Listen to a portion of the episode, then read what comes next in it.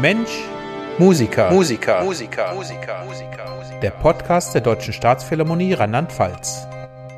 Hallo und herzlich willkommen zu einer neuen Ausgabe unseres Podcasts der Deutschen Staatsphilharmonie Mensch, MusikerInnen. Heute zu Gast der Leiter des künstlerischen Betriebsbüros, Tim Rademacher. Hallo Tim, guten Morgen. Hallo Jochen. Ja, wir sitzen hier mitten in Ludwigshafen. Es ist eisig draußen. Der Winter kommt und äh, die Weihnachtszeit nähert sich und du bist ein eifriger Bäcker. Was gibt's bei dir für Plätzchen? Äh, ich habe noch gar nicht so viel gebacken dieses Jahr. Äh, Erdnuss, Plätzchen, Nougat-Taler, was hatte ich noch? Ach, Haselnussküsschen und Zimtsterne. Und jetzt am Wochenende wollte ich mal dran arbeiten, dass es mehr wird. Okay. Äh, Wäre wär der äh, Beruf eines äh, Konditors äh, für dich auch in Frage gekommen? Hm, habe ich damals noch überhaupt nicht so überlegt, als es um die, um die Berufswahl ging. Im Moment, glaube ich, finde ich eher Bäcker interessant, aber äh, ja, man weiß ja nie, was noch so passiert. Okay, gut, dann, dann lass uns ein bisschen vorne anfangen. Ähm, ja, der Leiter des Betriebsbüros, des künstlerischen Betriebsbüros, das war ein stressiger oder ist ein stressiger Job, ne? Ja. Bei dir laufen alle Fäden zusammen, ne? Genau. Kurz Die, gesagt kann man sagen, dafür zuständig, dass auf und hinter der Bühne alles läuft. Ja. Also Dirigent und Intendant machen eine Planung und äh, stellen sich hin und dirigieren, aber du musst dafür sorgen, dass alle zur richtigen Zeit am richtigen Ort sind, ne? Genau, also der Intendant legt fest, wann spielen wir wo, mit wem welches Programm. Und äh, ich bin dann dafür da, ähm, erstmal zu gucken, dass die ganze Planung mit dem Tarifvertrag übereinander stimmt. Also die Musiker sind ja angestellt und haben Tarifvertrag und mit dem muss dann unsere ganze Planung natürlich konform sein.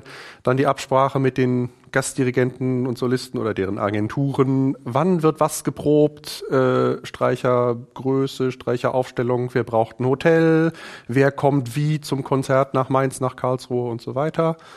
Ähm, dann das Ganze in einen Dienstplan überführen für die Musiker. Ähm, dafür sorgen, dass die richtigen Leute eingeteilt sind, wenn irgendwer fehlt, sei es, weil bei uns eine Stelle frei ist, weil irgendwer krank ist oder weil wir ein Heckelfon brauchen, was wir nicht im Orchester haben, dann die entsprechenden Aushilfen und Verstärkungen suchen. Ansprechpartner für Musiker sein, Reiseleitung zu Gastspielen, ähm, ja, und so ein bisschen, was, was sonst kein anderer macht, bleibt eigentlich immer am KBB hängen. Also das ist ja eigentlich, äh, das ist eine gigantische Aufgabe, finde ich. Also du, du hast deine Hände überall drin und drüber, hältst sie schützend drüber, dass, dass das alles stattfindet. Wahnsinn. Ähm, Im Moment hast du einen Trainee, genau. aber du hast das auch ganz lange alleine gestemmt, diese Sache, ne? Nee, Trainee war schon immer da. Trainee war schon immer also da. Also die Trainees sind gibt's ein paar Jahre länger, als ich hier bin. Ähm, vor mir, also die die Stelle, als ich kam, war ja vakant. Ich wurde damals von der damaligen Trainee eingearbeitet. Die ist dann nach drei Monaten gegangen. Mhm.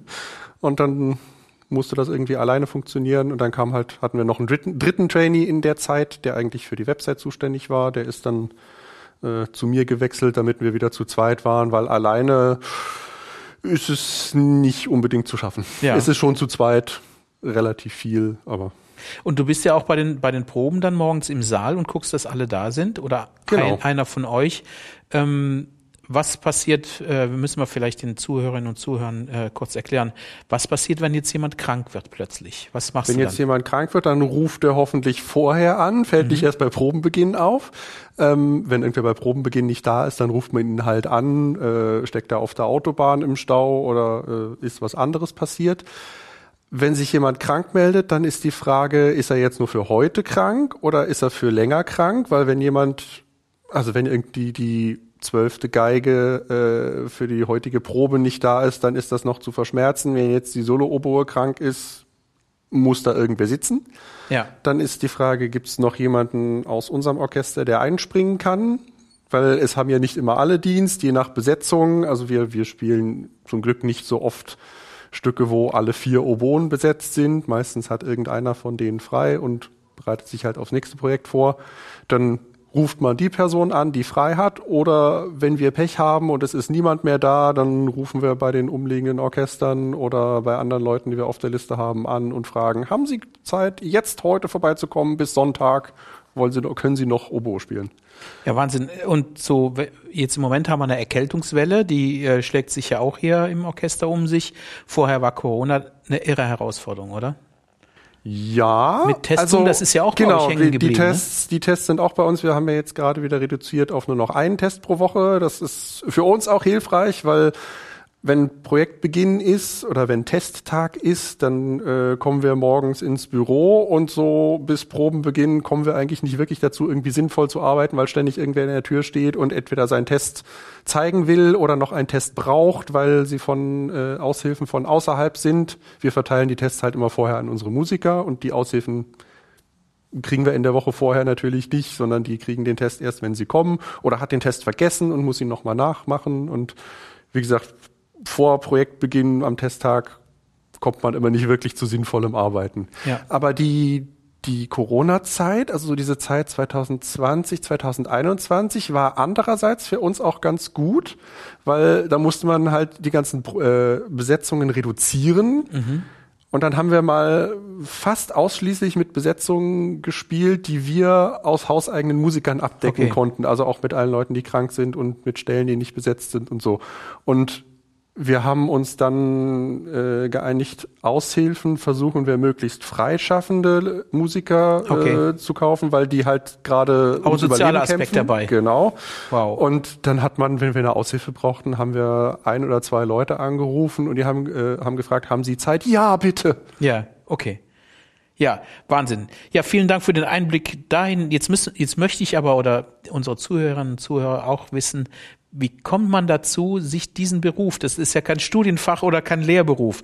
Wie, wie war dein Weg hierhin? Lass uns ein bisschen ganz kurz über deine Schulzeit reden und dann, wie es weitergegangen ist. Genau, also ja, zur Schulzeit, Musik war eigentlich immer schon irgendwie bei mir dabei. Vor der Schule haben mich meine Eltern zur musikalischen Früherziehung geschickt. In der ersten Klasse mussten wir dann alle anfangen, Blockflöte zu spielen. Okay. Ich glaube, in der zweiten Klasse war ich dann einer von drei oder so, die es noch gemacht haben. Ja. Dann wurde ich zu einer privaten Lehrerin geschickt, die hat auch Klavier unterrichtet und irgendwann gefragt, ob ich dann nicht mal Klavier ausprobieren will. Dann bin ich halt von Blockflöte zu Klavier gewechselt. Bei so einem Instrumentenfindungskurs an der Musikschule bin ich dann mal bei Schlagzeug hängen geblieben äh, und irgendwann so mit zwölf hatte ich dann noch zu viel Zeit und habe noch mit Saxophon angefangen. Das ja, ist so das, was jetzt heute noch aktiv ist. Ähm, habe dann auch mal noch in, in Percussion-Bands und in Bands und so gespielt in der Schule. Habe ich mir so ein bisschen E-Bass nebenbei beigebracht und dann noch dreimal Musikunterricht halt. Und neben der Schule hat man ja für sowas immer noch Zeit. Aber es war klar, dass ich jetzt nicht, nicht Berufsmusiker werden will. Dazu hat es nicht gereicht. Und Lehramt war mir auch klar, wollte ich nicht. Und dann war die Frage, was mache ich denn? Und ich bin ja noch so die letzte Zivildienstgeneration. Und Wann bist du geboren? 90. 90. Mhm. Also ich glaube, also 2009 habe ich Abi gemacht. Ich glaube, 2010 wurde dann die Wehrpflicht ausgesetzt. Mhm. Jedenfalls, ich musste noch Zivildienst machen und äh, irgendwie kam ich dann so ein Bekannter, der arbeitet im Tonstudio und der hat mir erzählt, ja, bei ihm kann man auch so ein freiwilliges soziales Jahr in der Kultur machen. Okay. Da dachte ich mir, ach ja, klingt ja ganz gut.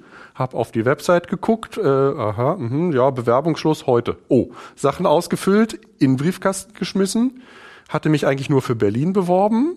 Ähm, du stammst doch aus Ich komme aus Berlin, genau. Ah, okay. Mhm. Und die Organisation ist für, halt für Berlin und Brandenburg zuständig. Ähm, die haben mich dann zum offenen Kanal geschickt in Berlin. Da wollten sie lieber jemand anders. Und dann riefen die an, ja, also sie hätten da noch so eine unbesetzte Stelle, ähm, Notenlesen erwünscht. Das würde ich ja wohl können. Ähm, das Problem wäre halt, es wäre in Frankfurt oder. Mhm. Habe ich einmal kurz geguckt. Es fährt halt alle halbe Stunde ein Zug dahin. Ja gut, probieren wir mal aus. Für unsere nicht ganz Ortskundigen, wie, wie, wie lange fährst du da? Also der RE fährt von Friedrichstraße bis Frankfurt, fährt ziemlich genau eine Stunde. Mhm. Äh, von Haustür zu Haustür habe ich da ungefähr so zwei Stunden eine Strecke gebraucht. Mhm. Und ähm, bin dann dahin gefahren. Das war das Brandenburgische Staatsorchester Frankfurt. Als Orchester- und Notenwart war diese FSJ-Stelle ausgeschrieben und habe dann mein sehr kurzes, sehr äh, informelles Bewerbungsgespräch geführt, wurde einmal durchs Haus geführt und dann ja, habe ich am 1. September dann meinen FSJ angefangen und das war das erste Mal, dass ich so richtig mit einem Berufsorchester hinter den Kulissen was zu tun hatte. Also ich war halt früher immer schon irgendwann schon mal im Konzert und zu Musikschulzeiten einmal brauchte das Musikschulorchester noch irgendwie Verstärkung. Da haben wir bei dann irgendeinem so modernen Stück als Schlagzeuger hinten mitgespielt, aber mehr hatte ich mit Orchester davor nicht zu tun. Mhm. Und habe dann festgestellt, ja, es ist ja eigentlich ganz lustig. So die Musiker sind ja irgendwie so ein, so ein gewisser Schlagmensch, macht irgendwie Spaß und man hört jede Menge Konzerte. Ja, klingt schon mal ganz spannend. Aber du bist da auch sofort in die Verantwortung gekommen, ne? Wenn, äh, wenn ja, man also als FSJler läuft man halt mit. Es ist immer noch ein ja. fester Orchesterwart mit dabei. Ja. Aber man ist halt, also es, es waren zwei Feste und ein FSJler und einer von den Festen war immer dabei, auch allein, weil die, irgendwer muss ja den LKW fahren. Okay. Das darf ich ja halt nicht. Ja. Aber äh, ja, ich habe dann halt mit, mit immer noch einem festen Orchesterwart, haben wir dann die Konzerte auf und abgebaut. Ja, das war jetzt FSJ und danach genau. hast, hast, du noch studiert. Genau, danach, da habe ich dann ein paar Leute kennengelernt und der eine meinte, ja, also er will Musikwissenschaft studieren in Leipzig. Es waren dann so vier Leute, die wir insgesamt also sich Leipzig ausgesucht hatten als Studienort. Komm doch mit. Habe ich gesagt, ja gut, warum nicht? Musikwissenschaft, ja, könnte auch passen. Hab dann so überlegt, naja, vielleicht wäre Dramaturgie beim Orchester ja auch was.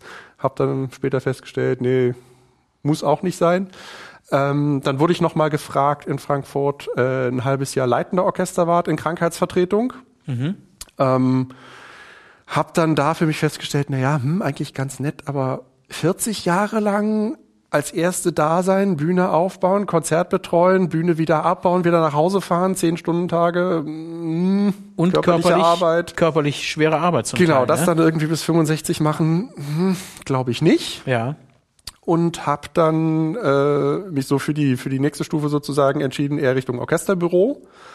Ähm, in Jena kannte ich dann den äh, Intendanten, der war nämlich vorher Orchesterdirektor in Frankfurt. Okay. Und habe einfach mal gefragt, weil im Studium war auch noch so ein Praktikum äh, Teil des Studiums, äh, ob ich nicht bei denen mein Praktikum im Orchesterbüro machen könnte. Mhm. Ähm, es war ein unbezahltes Praktikum. Äh, okay. Ich habe mich bei Jena Kultur beworben, also äh, Jena Philharmonie ist ein Eigenbetrieb der Stadt und habe gesagt, also unbezahltes Praktikum, äh, wie wäre es dann so mit einem halben Jahr? Dann haben die gesagt, nee, also es stehen nur vier Monate in der Studienordnung. Sie kriegen auch nur vier Monate unbezahlt. Ja. Warum sie mich nicht länger für lau arbeiten lassen wollten, ja. weiß ich auch nicht. Und habe dann da vier Monate mein Praktikum im, bei denen heißt es auch KBB, äh, gemacht und habe halt auch schon so das, das letzte Jahr angefangen, mich zu bewerben, weil die Stellen in Deutschland gibt es ja nicht so viele. Also es gibt 120 oder so Berufsorchester, bei jedem gibt es ein oder zwei Orchesterbüros. Wenn es hochkommt, gibt es ja vielleicht 500 Stellen in Deutschland und es muss halt gerade eine frei sein.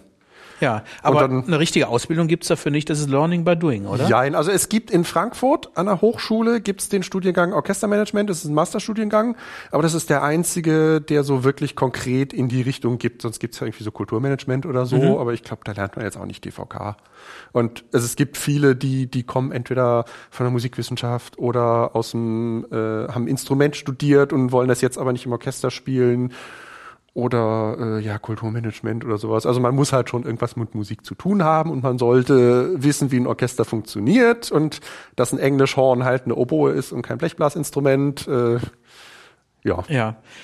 Äh, wir müssen noch kurz für unsere Zuhörerinnen und Zuhörer TVK ähm, erklären. Ah, okay, der TVK, das ist der Tarifvertrag für die Musiker in Konzert- und Opernorchestern, also der Tarifvertrag, nach dem die Musiker arbeiten. Die, die Bibel, nach der die ganze Planung läuft sozusagen, da steht dann drin, was ist ein Dienst, wie viele Dienste in der Woche, wie viele Dienste im halben Jahr, wie viel Ruhezeit, äh, alles sowas.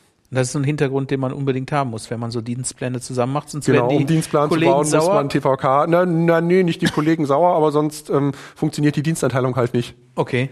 Weil wenn irgendwer, wenn wir jetzt mehr Dienste pro Woche planen, als die Musiker spielen dürfen, dann haben wir irgendwann ein Problem. Ja. Tim, wo bist du denn? Was denkst du in zehn Jahren? Was wäre so dein Traum? Also irgendwie generell wieder Richtung zurück nach Berlin würde ich gerne, mhm. weil meine ist Heimat ja, meine Familie ist halt noch komplett da. Meine zwei Cousinen haben mal woanders, waren für die Ausbildung woanders, sind aber mittlerweile alle, auch wieder alle nach Berlin und 600 Kilometer ist halt doch eine gewisse Entfernung. Das heißt, ich bin irgendwie zu Ostern, zu Weihnachten und im Sommer mal da und mehr nicht. Mhm. Mm, Ja, ich glaube, Intendant oder sowas, nee, das, das muss nix sein. Das ist mir zu viel Politik und zu viel, zu viel Händeschütteln. Ich glaube, ich bleib eher beim Tagesgeschäft. Okay, super. Ja, nach dem, dann, nach dem alternativen Beruf hatte ich schon gefragt mit dem Bäcker. Das war es dann nicht. Äh, doch, vielleicht doch.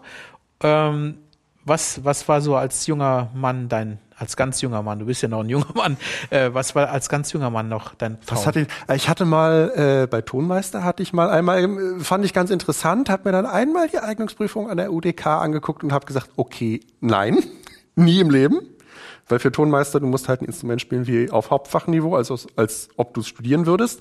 Dazu Musiktheorie, du musst hören. Ja. Mehrstimmige Tonal, Atonal, Tonleitern, Tonal, Atonal, äh, sie spielen dir dann irgendwas vor, wo war denn jetzt der Schnittfehler da drin? Mhm. Also die hören ja auch, wenn, wenn wir CD-Aufnahmen machen, sitzen die mit der Partitur da, hören den Sound und sagen, also die Bratsche hier in Takt 12 war aber ein bisschen tief und äh, Mhm. das ist, die Leute sind äh, einfach unglaublich und das, Ja. das kriege ich einfach nicht hin. Die sind oft hier bei uns äh, in der Staatsphilharmonie äh, natürlich zu Gast, wenn wir CDs machen, ähm, aber oft im Hintergrund so ein bisschen, da, da, äh, denen traut man diese Fähigkeiten gar nicht so zu, weil das so ruhige Menschen sind oft. Ne? Äh, Mhm, Die hört man also- halt meist so aus dem Lautsprecher, wenn sie irgendwas zurücksagen. Ja, Oder auch bei, bei Radioübertragungen. Vor langer, langer Zeit hatten wir mal so einen Fall, wo der Tonmeister eigentlich den Dirigenten fast ersetzt hat, weil äh, der Dirigent diese, diese äh, feinen Fehler äh, oder äh, Verbesserungssachen äh, gar nicht mitgekriegt hat. Ne? Mhm. Dann, dann gibt es Tonmeister, die dann nachhaken. Also das, das wäre was, was dich noch interessiert hätte, ist aber dann an der Eignungsprüfung. Ja, genau. Also ich, dann hatte ich auch mal irgendwie geguckt, ja, Mediengestalter, äh, Bild und Ton wäre vielleicht sowas ähnliches gewesen, aber irgendwie ist es dann doch, ist es dann doch jetzt Orchestermanagement geworden. Ja. Irgendwas mit Chemie hatte ich noch mal kurz geguckt, aber ne, war es dann auch nicht.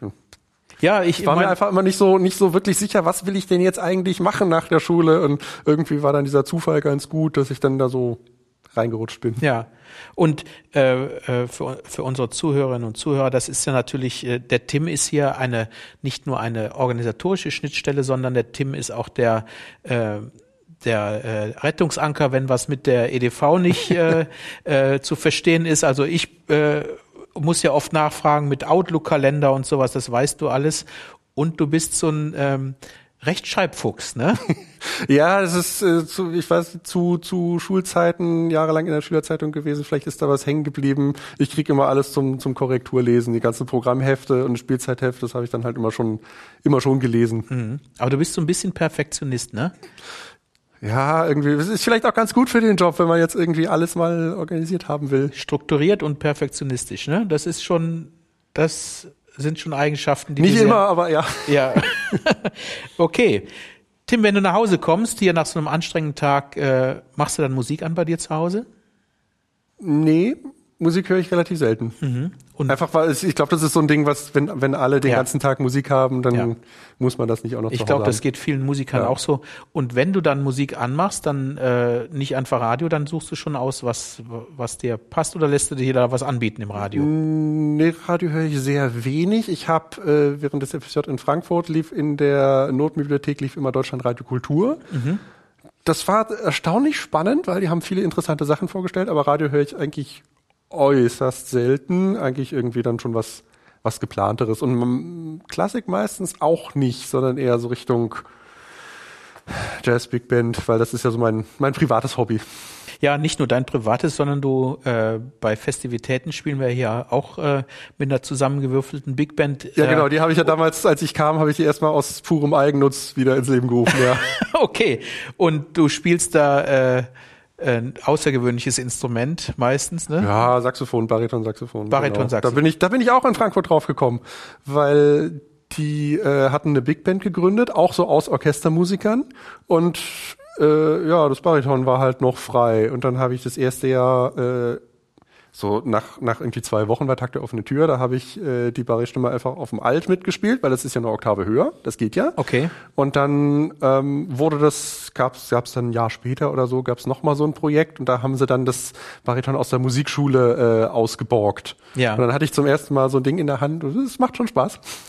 Das ist schon äh, ein vehementes, kann ein Ja, vehementes man, Instrument man ist auch sein. so eine ne? Mischung aus, aus mit den Saxophonen oder mal ist man, ist man bei den Posaunen mit drin und man hat manchmal schöne Basslinien. Ja, cool. Ja, Tim, super Einblick in dein, in dein Leben.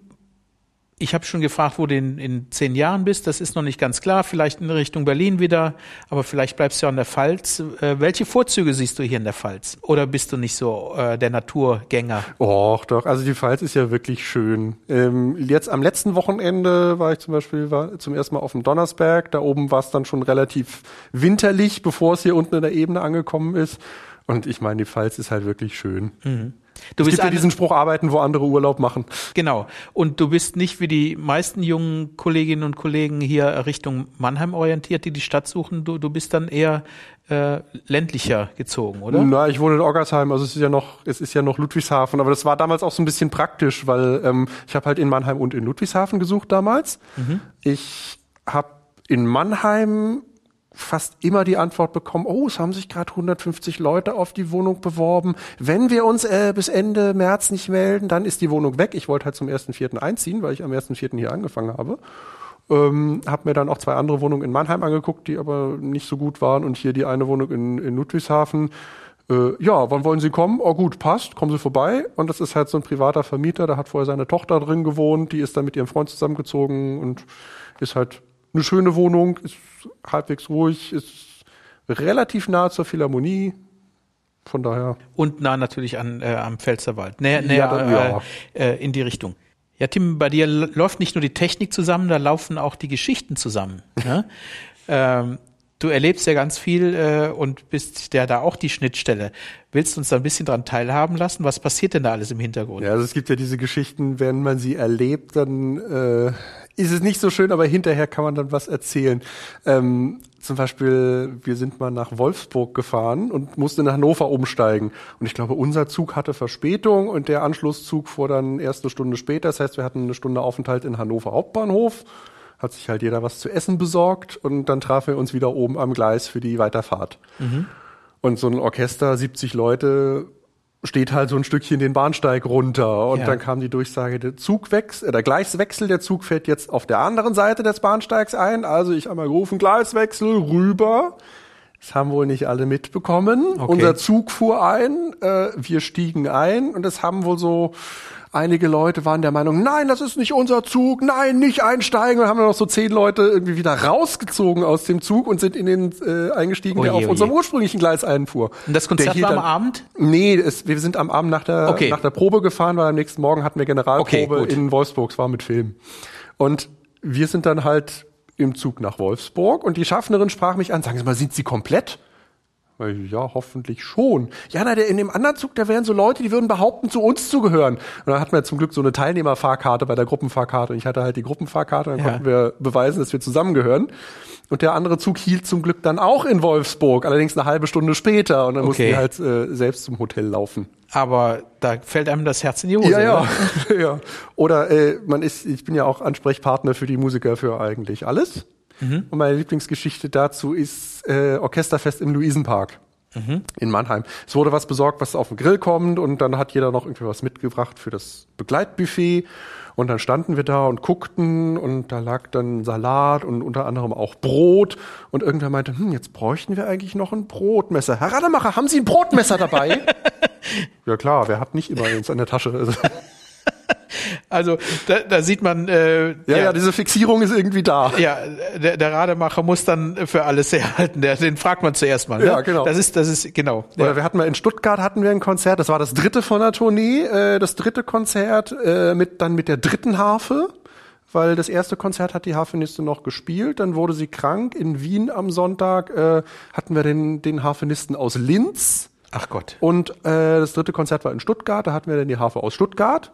Anderes Thema. Ja. Ähm, und der, aber der, der LKW stand leider im Stau, weil eine der beiden Strecken von Mannheim nach Stuttgart war voll gesperrt und die haben dann die andere äh, Strecke genommen. Die war natürlich voll. Ja. Äh, Überholverbot für LKWs. Der Bus ist dann irgendwann an denen vorbeigefahren, war Ja. Bisschen zu spät in Stuttgart, aber immer noch pünktlich.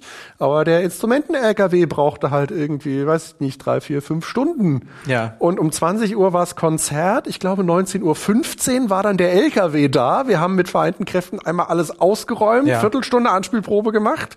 Dann äh, begann das, der Einlass ein bisschen später. Das Konzert hatte, glaube ich, nur zehn Minuten Verspätung. Ja. Und dann, äh, ja, ja, das, so eine Sachen erlebt man dann auch. Ja, das, das kriegt so ein, so ein Dirigent im besten Falle gar nicht mit. Ja gut, ne? in dem Fall hat er es mitbekommen, weil die Anspielprobe nicht stattgefunden aber was, hat. Aber was da alles äh, für eine, für eine äh, Arbeit im Hintergrund genau, zu tun ja. war mit den Hafen und da, da, dazu muss man den äh, Menschen draußen erklären, dass, dass die Harfenistinnen, Harfenisten ähm, ihre Instrumente nie selber mitbringen, die werden immer von uns gestellt. Also so wie das, wie das Schlagzeug und die Kontrabässe äh, das wird den Musikern dann nicht zugetraut, die selber mitzubringen. Genau, ja. und das, dass die Harfenistin ausgefallen ist, das war äh, Himmelfahrt.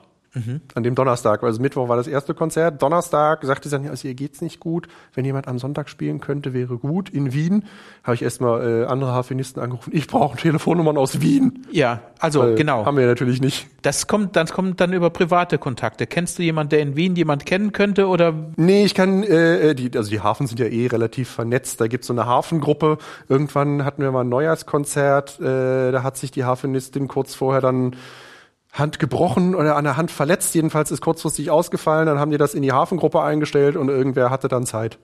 Also Harfenistinnen kennen sich untereinander ah, okay. relativ gut und haben dann auch die deutschen Harfenistinnen konnten wir dann Kontakte aus, aus Österreich geben. Ja. Also kein österreichische Orchester ja.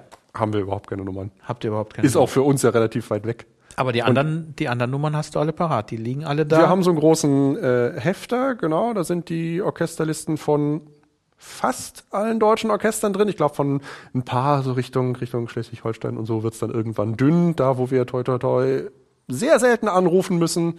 Mhm. Ähm, und dann bei uns sind sie nach Entfernung geordnet äh, und dann geht man halt im schlimmsten Fall, telefoniert man sich einmal durch. Und immer weiter weg. Ja, zuerst genau. guckt man in der Nähe und dann. Genau, ja, ja. je nach, wenn es weiter weg ist, dann wird ja auch die Wahrscheinlichkeit geringer, dass erstens jemand schnell da ist und wer fährt 500 Kilometer, um äh, hier jetzt mal ein Konzert mit uns mitzufahren?